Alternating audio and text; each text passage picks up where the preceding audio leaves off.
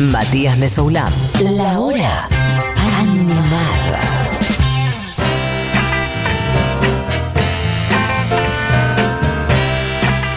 Y bien, amigues, claro, yo estaba esperando que se encienda la luz, pero no, porque estamos con una consola suplente. Bárbaro, Matú. Eh, han pasado 32 minutos del mediodía y en el día más frío del año viene a ponerle calor, creo. Por ahí no, por ahí está tan congelada como yo. eh, la señora Barbie Recanati, como todos los jueves. Barbie, ¿estás ahí? ¿Cómo estás, Mati? Bien, vos. Muy bien. Bueno, Muy, muy, muy feliz. Muy feliz de estar acá en tu show. en mi show, bienvenida. Todo el público aplaudiéndote. Bien, perfecto. Te noto tranquila. Estás como ahí. Estoy tranquila. Estás como. Mira. Estoy tranquila. Estoy un poco excitada porque vengo acumulando dos semanas de ganas de hablar de este personaje. Exactamente. Eh, para eh, los seguidores del show de Mati, Sí. eh, saben que hace dos semanas yo traje una columna sobre. Velvet Underground eh, por el cumpleaños de Warhol y me puse a hablar de Velvet Underground y de dos mujeres que fueron parte enorme de, de este proyecto de diferentes lugares. Y hablé mucho de Moe Tucker, su baterista y cantante de algunos clásicos como After Hours, que lo escuchamos. Y terminé quedándome sin tiempo y dejando fuera a esta otra muchacha de la que le hablaré en breve. Bien. Así que si te parece, volvemos como si nada hubiera pasado dos jueves atrás. Dos jueves atrás, efectivamente. Sí, yo lo decía antes que nos había quedado pendiente. No dije quién era como para meter una intriga, pero bueno, quienes vienen escuchando saben de quién se trata. Así que cuando quieras, eh, tiempo, mostras del rock en el aire. Bien, cuestión, que estaba este Warhol que vio la banda y dijo, yo lo grabo, yo lo promociono, yo les hago la tapa, yo les armo el show, Sí. pero, pero, ¿Qué? me meten esta chiquilla a cantar unos temas. Sí. Y ahí estaba Kristen Paggen, conocida mejor como Nico. Nico, efectivamente. Que es un personaje, claro, que hay que explicar mucho. Bien, Por eso perfecto. estoy tranquila, estoy tranquila, estoy excitada, pero estoy tranquila. Sí. Es un personaje muy oscuro. Sí. Muy oscuro. Siempre un tono ahí muy oscuro, lúgubre. Lúgubre, gótico, oscurísimo. muy oscuro. Y no es oscuro tipo Siuxi, ¿me entendés? Que vas a Requiem a bailar No, y no, hay no. delineador. No, es no, no. oscuro. Sí, sí, sí, sí. Shit, oscuro. Sí, sí, sí. Y es un bestseller biográfico ella, con patas. Va caminando y es, y es Harry Potter 1, 2, 3, 4, 5. Sí, sí, tal pero cual. sin la transfobia. Pero bastante nazi. No una sabes cómo, bastante nazi, no sabía. ¿Vos decís? Ay, no tenía Bueno, esa yo voy, a, parte. yo voy a decir algo. Yo ahora voy a decir algo. Esto no puedo eh, la columna dedicarla específicamente a esto. La dedicaría. Es un Sí. tema que yo tengo muchas ganas de hablar. A veces me da miedo hablarlo públicamente. Hágalo. Porque, viste, decís una palabra mal y ya te recontra. No, bueno, pero yo ya estoy cansado de eso, ahora sí que no hay ningún problema. Acá nos bancamos todas, no hay problema. Pero- ¿Con qué tema? ¿El, el asuntito de los judíos? ¿De eso querés hablar? Yo tengo un amigo judío. Yo No, tengo- no, yo un amigo judío. El tema de la cancelación. Y sí, mira, estuvo muy presente eso en la semana. El otro día acá eh, armamos un debate con Noelia y Julia al aire sobre la cancelación, así que estás, estás en la yo pomada sé que Yo tengo 100%. posturas distintas. Yo tengo posturas distintas. O sea, mi postura no es eh, ni blanco ni negro. Justo el otro día leí un artículo que había salido justo sobre Woody Allen. Yo tengo posturas amplísimas sobre la cancelación. Sí. Yo creo que es muy injusto hablar de la cancelación como si estuviéramos hablando de, no sé, como la cancelación está bien o está mal. Bueno, ¿qué es cancelación? Eh, ¿Qué personas? ¿Qué hizo? Digo, hay muchos matices. A mí no me parece justo decir, bueno, pero no vas a discutir la obra de un artista que tal vez violó a 20 personas y la discográfica sigue lucrando y le genera regalías porque esa persona sigue viva. No es lo mismo a una persona que ya está muerta, que tal vez sus regalías se vencieron hace 20 años, que la discográfica sigue lucrando, pero que, digo, hay muchos detalles en la cancelación que tienen que ver con empresas privadas que lucran y que siguen fomentando a que estas personas existan y se, y se repliquen las conductas. Porque si vos decís, vamos a separar la obra del artista, y el artista es una persona que violó, pedófilo, ¿me entendés? Que, que cometió eh, at- Atrocidades. terribles que uno no puede ni imaginar. Sí, Y lo que vos estás diciendo es, pero mirá lo que es la obra, sí. yo creo que está, está mal, está muy mal. Ahora, si cada vez que vos presentás una canción de ese artista decís, porque ya está, porque ya pasó. Haces, no cada vez, pero si hablamos de este tema, decimos, che, bueno, mira, Michael Jackson existe porque durante muchos años, primero vamos a hablar de la vida de Michael Jackson, cómo se creó este monstruo, no es una persona que, que no es una persona común y corriente, eh, todo lo que le pasó en su infancia, llegó hasta ahí, un día estaba en la crema de la crema, arriba del estrellato, comenzó a, a- a suceder todos estos crímenes, la discográfica se lo permitió, lo tapó, lo bancó, lo defendió, le llevaba a las personas a los hoteles, eh, encubría todos los juicios para que se puedan seguir vendiendo discos. Y mientras vos tenías en la televisión pibes acusándolo de pedofilia, él seguía de gira por el mundo. Sí. Siguió y siguió, siguió hasta el día de su muerte. Entonces, si vos no haces un debate sobre todo lo que sucede alrededor de esta persona en la industria, es al pedo. Y si lo cancelas, también es al pedo. Es al pedo, claro, por eso Porque si vos decís, no, bueno, este chabón era un violador pedófilo, no lo escuchemos más. no existe más. Vos te estás, te estás olvidando que hay un montón de personas que siguen vivas, que fueron sus cómplices y que siguen lucrando con su música y que siguen reproduciendo esas conductas en otros artistas. Sí, además, Porque- tal cual, que se justamente se desarma toda la trama cultural y de, de- de relaciones concretas que permitieron eso y que explican que eso haya sucedido, ¿no? Justamente, Claro, en buena medida, claro, por, digo, por no separar y por idolatrar a la persona, justamente porque tu obra le, te encanta, por ejemplo, y eso eh, colectivamente genera un poder enorme en esa persona, es que esa persona también, en buena medida, puede hacer todo lo que hace. sí, sí. Entonces, para mí, separar la obra del artista a ciegas y cancelar a un artista a ciegas, las dos me parecen dos no Dos polos que no solucionan Separar la obra del nada. artista es, ne- es negar eh, eh, al artista que creó la obra que la mayoría de las atrocidades que las cometió, las cometió con el, pedo, el poder que se le otorgó por ser artista. por eso, No yo es creo que... Un asesino serial que eh, estaba escondido un Exactamente, árbol, ¿eh? por eso. La construcción de ese poder enorme sobre esa persona, el poder de te- construir un ídolo es la, la otra cara de la moneda de después Claro. cancelarlo directamente. con- concretamente de un ejemplo así, ¿eh? porque te Ujú. digo, hay mil ejemplos. No, este seguro. ejemplo. También es, un eso. artista que todos los crímenes que cometió los cometió con el poder que se le otorgó como artista. Entonces, no vamos a separar la obra del artista porque en realidad esa obra le dio ese poder. No, además de que. Además de, la obra, pero reflexioná sobre eso. además de que el artista, en buena medida, en distintos momentos del siglo XX o siglo XXI, es parte de la obra también, ¿no? Es como Claro, decir que, es como decir que David Bowie no es parte Sí. de su obra. Y sí, seguro, Y desde cómo se sí, viste, sí. cómo baila, todo, ¿no? Digamos, pero Y- bueno. Y, y también te digo, disfrutar la obra tanto como puedas. ¿eh? Yo no te puedo Exacto, decir disfrutar la obvio. obra. Digo, Tal hay cual. obras que yo ya no las puedo disfrutar, Ujú. pero es un tema personal eso. Exactamente. Y hacé lo que vos quieras con tu oído, con tu vista, con tus películas.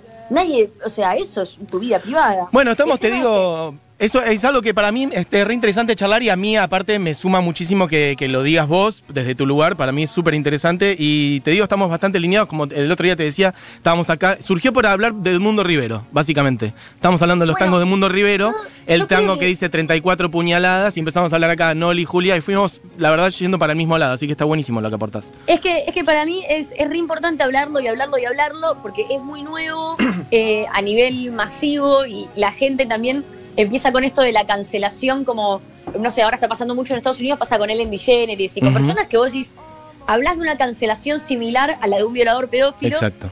eh, por empezar, que es terrible, vos no podés decir la cancelación, como es la cancelación, y segundo, que no te das cuenta que con esa cancelación que estás cometiendo, lo que estás haciendo, es dejar eh, impunes y libres a los verdaderos también culpables y cómplices de todo eso, porque son un montón, no es solamente Michael Jackson, que era una persona, y es un ejemplo que a mí me gusta mucho relatarlo por esta razón.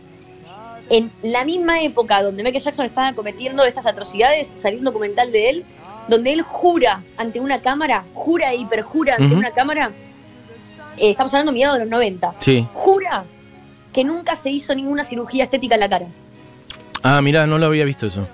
Jura que, que, que se llevó a sus hijos, eh, cortó él el cordón y se llevó a sus hijos en un trapo caminando y mientras iba comiendo la placenta. Claro, Jura bueno. Sí, sí, sí. Cosas que claramente es de una persona que está totalmente Mal de la cabeza. ida, totalmente fuera, o sea, que no está bien de la cabeza y que no debería tener contacto no solamente con menores, sino con el mundo externo. Debería estar en un lugar con un montón de cuidados y con un porque es una persona peligrosa hasta para sí misma, que de hecho así murió. Entonces, el nivel de complicidad alrededor, no solamente de otorgarle poder, sino de esconder todas esas cosas, creo que es igual de grave que todo lo que sucedió eh, a través de, de- de- de Michael Jackson en sí. Y cancelarlo simplemente y no hablar sobre todo ese contexto es seguir permitiendo que todo ese esquema de industria atroz, asesina que hay en el arte siga existiendo y siga reproduciendo esas conductas. Eso es lo que creo yo. Bien. No es que esté ni en contra ni a favor de la cancelación, sino que digo, la cancelación así sola, sin un debate profundo sobre lo que pasa alrededor, eh, es, es defender un poco al violador.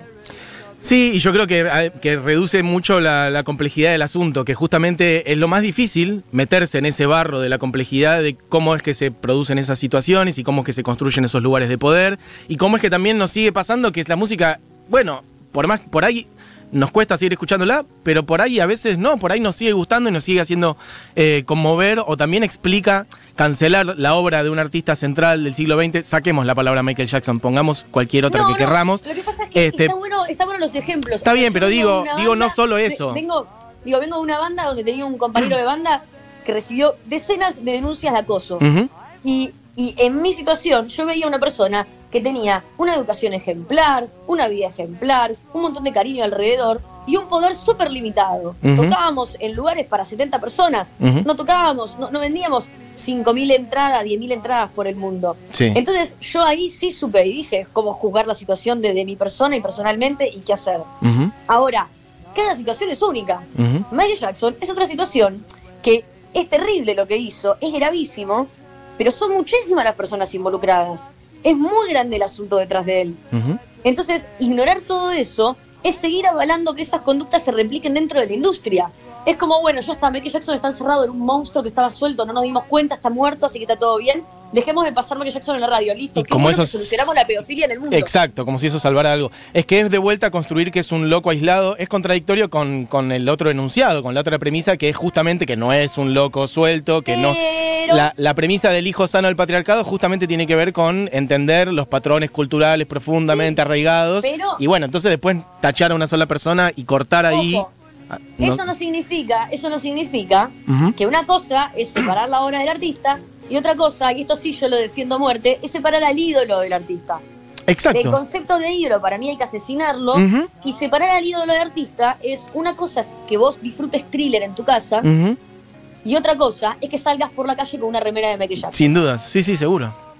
Eh, eh, o otra cosa es que vos decidas en un momento como este subirte arriba a un escenario y cantar thriller. Sí, como Son- si, eh, sin decir nada, ¿no? De última, en todo caso. sin decir sin nada. decir nada, eso es el tema. nada. Vos, por ejemplo, vos estás en la radio, yo no te voy a decir qué hacer, pero si yo estuviera en tu lugar y tengo que poner thriller, lo hago, yo tengo otro programa de radio y lo hago en ese programa. Si tiene que sonar un tema de los Jackson 5, yo iba acá viene un tema de los Jackson 5, donde cada, eh, tocaba, eh, eh, cantaba el pedófilo violador, Exacto, Jackson. sí. Lo digo. Exacto, sí, sí, hacemos eso acá, ¿eh? Papo. Bueno, Y es sí. mi forma de presentar una canción. Bueno, coincido 100%. Barbie, nos va a pasar algo que es que nos vamos a quedar sin hablar de Nico por segunda vez en 15 días. Pero celebro muchísimo todo esto que estuvimos hablando, me encanta. Gracias. Todo esto va a esto. Sí. Todo esto va a esto. Vamos a separar ¿Por qué empezamos a.? Ah, porque tiraste una data de Nico que yo no tenía. Eso era, ok. Vamos a separar el ídolo de la obra. Sí, sí, Yo sí, sí. Tucker la semana pasada Sí. estoy hablando de Nico. Bien, Ambas personas son muy de derecha, muy fachas. bien. ¿Está bien? Así que. Seguro. Hay mucha la gente de derecha en el, mundo, así que seguro. Sí, disfrutemos de la canción de Nico, disfrutemos de, la- de las canciones de Paul Tucker. Pero tampoco ahora vengamos con mi ídola, Nico. No, no, no, claro. Nico era re mega nazi. Esa es la Mira, verdad. ok. No tenía esa cara de ella, perfecto. Sí, Sí, sí, era muy nazi, pero muy nazi heavy. Hay historias muy heavy, hasta de agresión física ah, hacia. ¿A- a quiénes, por ejemplo? Con, con su novio en ese momento, Jim Morrison o, o Hendrix, que era amigo. eh, que bueno, con Hendrix todo bien porque era Hendrix, pero ponerle, no sé, gente que laburaba eh, afrodescendientes y, y ella llegó como a agredir físicamente y llegó a decir cosas muy terribles. Ok, o sea, cuestiones étnicas, de inmigración, esa línea, digamos. Sí, vamos a entender De ahora de dónde viene eh, Nico. Perfecto, adelante. Nico era una alemana sobreviviente de la Segunda Guerra Mundial. Su papá, asesinado en la guerra, era un soldado de Hitler. ujú. Ok. Entonces, vamos, o sea, Sí, sí, contextos. hay un contexto. Hay un contexto, estamos hablando de, de- de una época, es como pegarle al abuelo homofóbico. ¿no? Claro. Y sí, perspectiva. Es terrible, no se la banca en absoluto en lo personal, pero es una persona que fue parte de la historia del arte. Hay uno de sus discos, que es uno de mis discos favoritos en la vida. Las Ujú. canciones las escribió ella, así que un poco me, me resguardo. Sí. Voy a hablar de Nico, Bien. ¿ok? Bien. Diciendo esto. Y con toda la intro que hicimos antes sobre la obra, el artista, Sí, la sí, sí, sí, sí. la no cancelación, los contextos, además de que nada. eh, la diferencia igual que hay entre, entre esta No, eh, opinión política de Seguro. los años 50 de una hija de un soldado de. Además, a los 14 años deja el colegio, supermodelo, actriz, medio de segunda línea, si querés, porque llegó a tener un pequeño papel en la Dolce Vita de Fellini. Sí, sabes que sé ese dato, pero no registro en qué escena aparece. La verdad que no me acuerdo en qué escena aparece, pero sé que está en la película. Es muy, es muy de fondo, no sé si ni siquiera es una línea, pero bueno, Ok. está- es siempre como en cualquier lugar que ves de Nico, Sí, eso. exacto, sí, sí. sí. Eh, y su carrera musical, que es su faceta más famosa. Conoce a Warhol. Sí. Se va a Nueva York, conoce a Warhol. Ella tenía la, la peculiaridad, era muy peculiar ella en sí, pero era como eh, una rubia espampanante. Igual en esa época no era rubia, hizo rubia un año después, no importa, pero era muy hermosa Ok. y tenía una voz muy grave. Ujú. Y era sorda de un oído. Mirá, no tenía ese dato tampoco. Sorda 100%, o sea, no, no solamente una oreja tenía. No sé al 100%. Bueno, pero la fuerte. esa, pero Está bien, fuerte, Tenía un poco fuerte. de visión de un oído y eso hacía que le costara mucho afinar. Ok. Entonces, todo lo que ella cantaba sonaba bastante disonante, Ujú. Que es como algo muy característico de la música de Nico, eh, que es como que afina, está en la nota, pero está ahí al borde Se todo mueve. el tiempo y genera como una atmósfera eh, loca. Bueno, que va muy bien con lo que era el concepto de la Velvet en general. Ah, sí, agregándole que ya eh, la guerra, eh, la faceta actoral, la no sé qué, había algo muy actoral en cómo ella cantaba y una manera muy melancólica de cantar. Entonces, abría la boca y te partía en 8000 versos. La Velvet, la Velvet medio que existe gracias a Nico, porque ellos eran como un proyecto de banda y medio que eh, la ven, Warhol, eh, la, la ve y dice, vamos a meter a Nico acá cantando porque ustedes son feos y Nico es linda Sí. y va a vender más. Sí. Concretamente fue así. Metió a Nico y le dijo que Nico cante. Nico quería cantar todos los temas. Lou Reed dijo, para calmate. Sí, ¿Qué es esto? Le voy a escribir tres canciones. Le escribió tres temones dedicados a ella. Son todos para ella. Ujú. I'll Be Your Mirror, All Tomorrow's Party. Y la canción que vamos a escuchar ahora, de fondo, Femme Fatal. Bien. Un segundo, pongámosla, aunque sea un temón. Dale. Ahí viene. Que forma eso, parte, no. Forma Fatal. parte del disco El Velvet Underground no, el de la banda. sonando, no, Femme Fatal. Ahí está. Ahí va. Here she comes. You better watch your step. She's gone to break your heart in two. Ay, qué temazo, por favor. Hermoso. Esa cosa como lánguida, etérea. Hermoso. Bueno, Bueno. del disco de la banana, para decirlo Tienes rápidamente. el disco de La Banana, tienes esos temas que los canta ella, las canciones son nada, la influencia que tuvieron estas canciones en la música en general, la música alternativa fue re grande. Ella tiene una forma de cantar muy única, muy única y es muy hermoso lo que hace, inclusive teniendo en cuenta que estos temas no los escribió ella. Ujú. Cuestión que al toque se va de la Velvet, o sea, la Velvet eh, eh, dice, bueno, esto no va con vos, qué sé yo, pero la Velvet termina consolidándose como banda después Sí. de esa experiencia. Medio que la sacás ahí de Nico, la Grand Dark. Sacás ahí a Nico y no hay Velvet. Sí. La cuestión es que ella termina haciendo su primer disco solista, que es Chelsea Girl. Nombre que saca de la peli que hizo Warhol con Paul Morrissey, que también tenía que ver mucho con todo lo de la Velvet. Y que vos decís, Paul Morrissey, Morrissey me suena. Morrissey se llama Morrissey por Paul Morrissey. Ya habíamos hablado que Morrissey era muy fan de todo este mundillo. Sí. Morrissey se llama Morrissey por Paul Morrissey. Mira, eso no lo tenía ese dato, perfecto. Bueno, Otro de los que, porque, nada, no, no para volver a lo anterior, pero mm, cada vez que pongo Morrissey hago toda una introducción respecto de, nada, las posiciones que estuvo teniendo en los últimos años, etcétera, pero nada, asociación otra libre. persona, otra persona. Otra persona que- Es mucho. Separar el ídolo del artista. Exacto. Nico, Morrissey entran a separar el ídolo del artista. Exacto, listo. Digo, son músicos, déjalo, Exacto. que piensen lo que quieran individualmente. eh, o sea, son canciones que ya están hechas, fueron hechas en otra época. Eh, hoy, por suerte, por suerte hoy, a los artistas más jóvenes se les exige otro tipo Otra de conciencia y para mí eso está buenísimo. Estábamos en Eh, Chelsea Girl. Sorry, te saqué por Morrissey. Listo.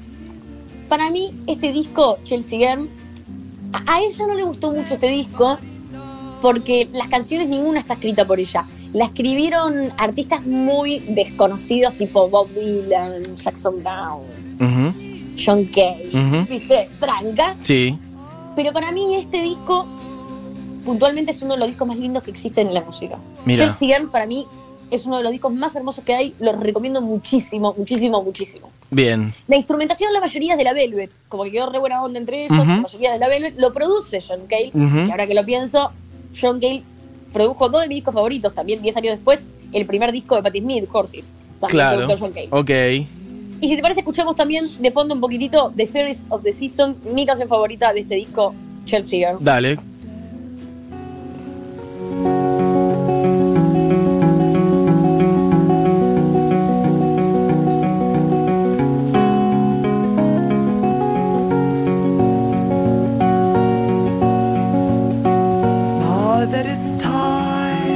Bueno, listo, sí, ya me quedo sin Sí, tiempo. no, es Fue terrible. hermosa, hermosa la canción. Bueno. Disco de fines de los Nico. 60. Ella después siguió teniendo otros discos solistas. No sé Vení, si querés. vení que te la termino, te la Dale, termino. dale, dale. Tres minutos, tres minutos. No hay problema, dale nomás, dale dijo, nomás. La, la cuestión es esto. eh, Nico, eh, Nico es, es terrible. Es como que hay un par de documentales sobre ella que sus amigos cuentan que eh, era como muy superficial, aparentemente, porque nada le importaba, nada le interesaba. Y en realidad era que estaba como muy rota por dentro y no podía interactuar con el mundo social. No tenía amigos, era muy solitaria, tenía una cara de muerte terrible. Sí. Odiaba ser mujer, según John Cale, porque sus atributos solo le traían como dolor. Y todo era muy triste alrededor de ella, muy dark, deep shit. Salía con Jim Morrison en esta época y le va bien con este disco. Y Morrison, me gusta hablar de esto, ¿viste? Porque la musa, la musa, somos todas musas. Bueno, Morrison era la musa de, de Nico. Bien. Y, y Morrison le dice, eh, ¿por qué no haces tus propias canciones? Él tocaba un, un instrumento que se llama armonio, medio raro alemán, Sí. medio pianola, y empieza a hacer canciones con ese eh, eh, esa pianola. Todo lo que hace después de Chelsea Girl nunca le va bien comercialmente. Es mucho más experimental, mucho más oscuro, mucho más loco que, que todo lo que había hecho antes. De hecho, ahora sí vamos- creo que vamos a escuchar un tema eh, de fondo que es de, de esto que hizo con el armonio. Corto, al hilo, no voy a hablar mucho de esto. Habló Van Strauch en Furia Bebé. Nico tuvo un hijo en el 63, antes Sí. de que pase todo esto, Ujú. llamado Ari, con el actor Alain Delon. Delon nunca lo reconoció. Nico era alta yonki heavy, heroína a todo Sí. trapo. Sí, Los sí. padres de Delon sí lo reconocieron, se enteraron, se lo llevaron y lo criaron, mientras Nico trataba de limpiarse de la droga, cosa que nunca pudo lograr. Al final de todo, lo logra, medio que sale de la heroína. Y, mm, ah, bueno, hay una historia muy heavy de que el pibito queda en coma tres días seguidos eh, por, porque Nico le dio heroína.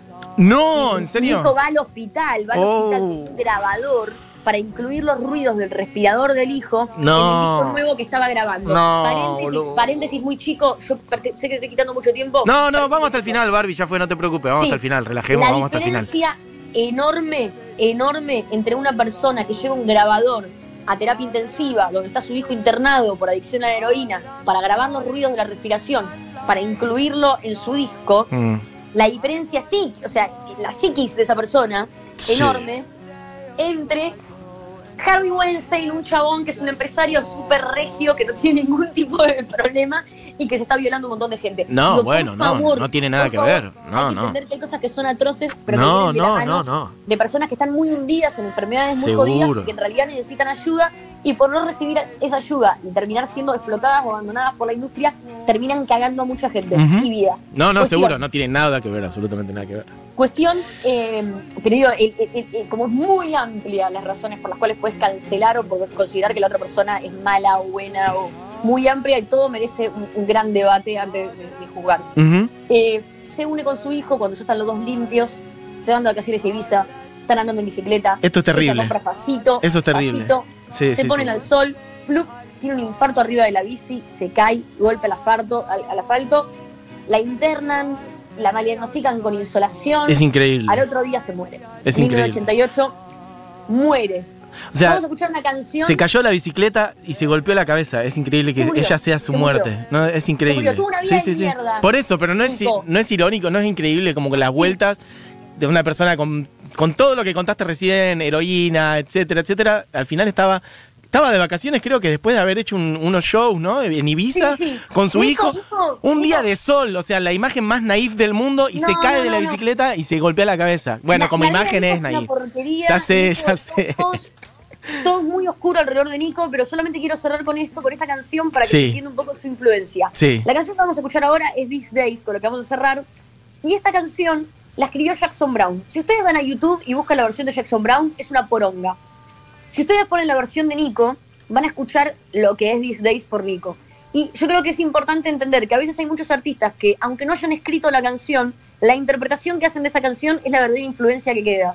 De hecho, van a escuchar reversiones de esta canción por Elliot Smith, Ujú. Paul Westerberg de los Replacements, Saint Vincent, hasta Drake Ujú. hace una versión de esta canción. Así que la influencia de Nico, y bueno, la usa en, en película, bueno, nada, la van a reconocer. Esta canción es un temón y representa mucho la influencia que dejó Nico a través de su interpretación. Después igual se dedicó muchísimo a lo experimental y qué sé yo, pero para mí esto representa mucho, mucho al deep shit, oscuridad de Nico. Bueno, genial, Barbie. Che, quiero decirte que llegaron millones de mensajes, tanto por el lado de la data de Nico en particular, como por toda la data que charlamos antes respecto de, de hay, que hablar, cancelar. hay que hablar horas. Hay que hablar un montón. horas, Hay que hablar un montón. Estoy- hay que hablar un montón. Muy de acuerdo con eso. Che, bueno, gracias por todo. Ay, te voy a decir solamente un datito que me parece curioso. Alguien acá dice, Nico es de mi pueblo en Alemania, o sea, alguien está allá o- Colonia, o, Colonia. nació allá, y dice, y en su honor y de la Velvet hay bananitas dibujadas por la ciudad para representar lugares de buena calidad, como restaurantes, museos y bares. Nada, me parece Hermoso, curioso. Hermoso. hermoso. Bueno, Barbie, gracias por todo. Ah, ya es la, prácticamente la una, así que, bueno, ¿con qué tema cerramos entonces? Con These Days. These Days. Perfecto. Bueno, Barbie, beso grande. Besito grande.